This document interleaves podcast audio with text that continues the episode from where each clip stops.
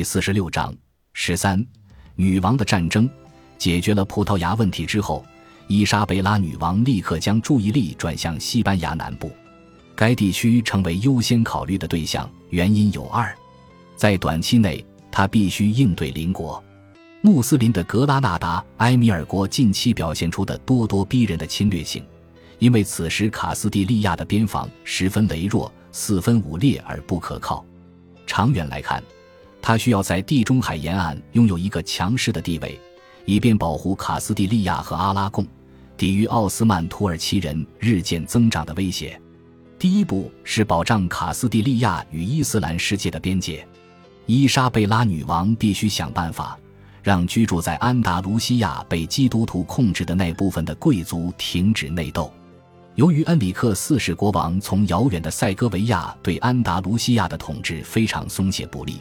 该地区已经深陷内乱多年。现在尤其要紧的是平定塞维利亚的骚乱，因为边境上又燃起了新的战火。边境对面就是伊比利亚半岛上最后一个穆斯林国度——格拉纳达王国，如今由上武的纳斯尔王朝统治。这个武装到牙齿的埃米尔国，沿着地中海海岸延伸约二百五十英里，深入内陆约九十三英里，其边境得到许多牢固城堡的保护。格拉纳达王国的最大城市和王冠宝石是格拉纳达城，位于多山的内陆。但纳斯尔王朝也控制着重要的地中海港口，如马拉加、马贝拉和阿尔梅里亚。所以能够轻松地从海外获得增援和持续的物资补给。从这些巩固的基地，格拉纳达人能够向卡斯蒂利亚国土发动闪电般的快速袭击，掳掠人口，将其变卖为奴，索取赎金，或者将俘虏用作劳工或性奴。历史学家艾哈迈德·伊本·穆罕默德·马卡里写道：“恩里克四世在位期间，一直到一四百七十四年。”他们利用这一时期卡斯蒂利亚全境的动荡和叛乱，每年发动远征。因四百七十四年，恩里克四世国王驾崩，格拉纳达也有了一位新的领导人阿布哈桑阿里，比他之前的统治者更好战。在与他同样意志坚强的正妻法蒂玛帮助和支持下，他扩充了穆斯林军队，加强其攻击力。苏丹的好战让他自己的国民也感到担忧。一位阿拉伯编年史家称，阿布哈桑慷慨大方、英勇善战，热爱战争和战争带来的威胁与恐怖。这是伊斯兰世界大举扩张的光荣年代，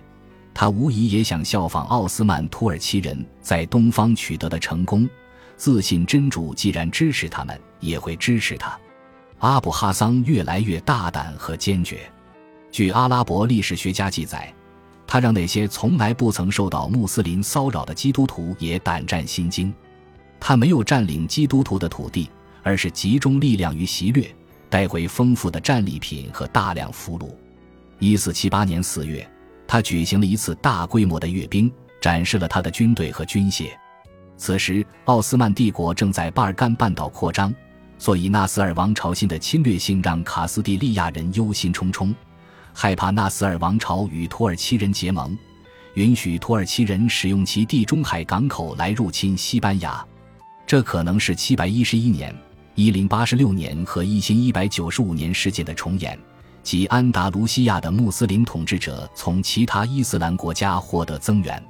但基督徒并不是清白无辜的受害者，他们也会袭击穆斯林地区，并断断续续地发动攻势。征服一些穆斯林家族已经生活数百年的土地，基督徒认为他们的胜利是收复失地，穆斯林认为这是在抢劫他们的家园。伊莎贝拉像阿布哈桑一样坚信不疑，他的世界观是正确的。西班牙的整个南部地区都理应属于他，所以他能够理直气壮地对敌人的任何挑衅加以军事应对。现在，阿布哈桑认为伊莎贝拉的崛起是一个值得欢迎的好消息。标志着卡斯蒂利亚的脆弱。公主成为女王不久之后，也就是葡萄牙侵略者涌入卡斯蒂利亚的时期，阿布哈桑发出了令人不安的誓言：他不再向卡斯蒂利亚称臣纳贡，而就是这种共金维持了两国之间脆弱的停战状态。阿拉伯史料称，他用特别具有威胁性的言辞送去了这消息。他说：“格拉纳达向卡斯蒂利亚纳贡的日子一去不复返了，向基督徒纳贡的君主们都已经死了。在格拉纳达，我们铸造的唯一东西是铁制兵器和长枪，用来杀伐我们的敌人。”意大利学者彼得马特生活在伊莎贝拉的宫廷，他得知阿布哈桑在发出这威胁的同时。还咄咄逼人地抚弄着一支锋利长枪的人，这一威胁的结果令格拉纳达很满意。基督徒没有做出任何直接回应，似乎接受了这种条件下的和平。但卡斯蒂利亚朝廷内部已经认清了对方的讯号。彼得马特写道：“国王和女王对这消息感到不安，但伊莎贝拉没有什么办法，因为她在自己的另外两条边境上正在打仗。”还在努力恢复国内的安定，但他认识到时间很紧迫，因为不仅好战的格拉纳达对他构成威胁，而且格拉纳达还可能得到北非、埃及或土耳其的穆斯林盟友的支持。事实上，正如伊莎贝拉所担心的，安达卢西亚的穆斯林很快就向北非穆斯林请求支援和帮助，然后他们还去求助于土耳其人。因四百七十七年中期。为了更好地评估局势，伊莎贝拉女王首次视察塞维利亚，在那里待了一年多。她发现这座城市状态很差，王宫半壁倾颓，急需修缮；街头犯罪十分猖獗，市民在夜间不敢上街。安达卢西亚的两个最顶尖的显赫家族——梅迪纳西多尼亚公爵和加的斯侯爵的家族——互相争斗不休，乃至兵戎相见。五花八门的矛盾都在酝酿，武装冲突随时可能爆发。他用自己的惯用手法来给该地区伸张正义，主持持续几个小时的司法程序以解决争端，允许人民上诉喊冤，并努力让冲突各方维持一定程度的和谐。他惯常的严厉司法狠狠制裁了犯罪分子。他甚至在劝说梅迪纳西多尼亚公爵和加的斯侯爵的家族和解的工作中取得了一些成功。他在安达卢西亚的第二大城市科尔多瓦待了三个月，然后动身返回卡斯蒂利亚，那里有一些事务在等待他的处理。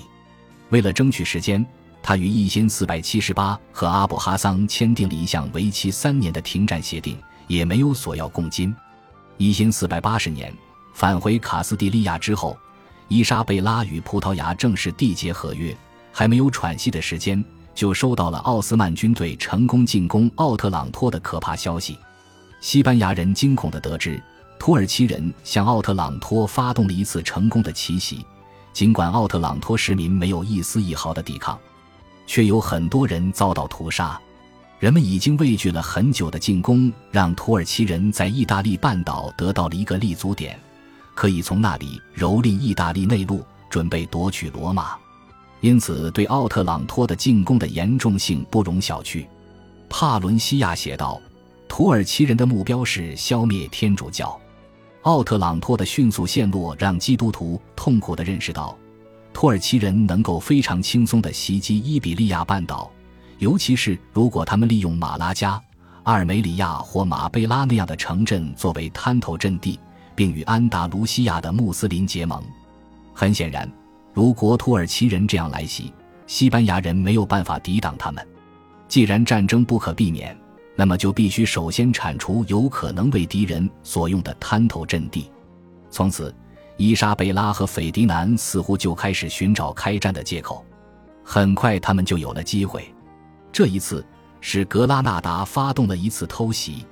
一四四百八十一年圣诞节。在阿拉伯史料所称的一个暴风骤雨的黑夜，格拉纳达的穆斯林军队侵犯并攻击了卡斯蒂利亚境内的山区城镇萨拉。在夜色和风雨掩护下，他们大胆地攀上这座兵力薄弱、战备很差的要塞的城墙。编年史家帕伦西亚写道：“基督徒魂飞魄散，毫无得到救援的希望。他们无力抵抗穆斯林的进攻，很多人被剑砍杀。”其他人则被俘虏，押往格拉纳达。阿布哈桑占领了这座城镇，留下部队驻守。他洋洋得意地返回格拉纳达，对此次冒险的良好结局十分满意。阿拉伯历史学家写道。但格拉纳达的一些年纪较大、更为理智的人担心这次行动太鲁莽，他们对阿布哈桑的治国能力表达了担忧，明目张胆地向基督徒挑衅可能造成恶果。格拉纳达的一些人开始看到凶险的预兆、令人不安的天象，足以让迷信的人惴惴不安。伊莎贝拉和斐迪南得知萨阿拉陷落的消息时，正在梅迪纳德尔坎波。他们得知此事，非常沮丧。此次遇袭不仅是一长串边境冲突中心的一起，对西班牙的自尊也是一次打击。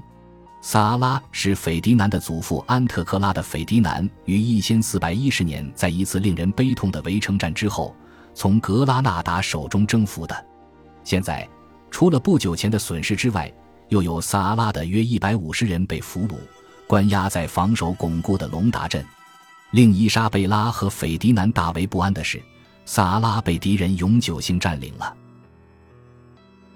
感谢您的收听，喜欢别忘了订阅加关注，主页有更多精彩内容。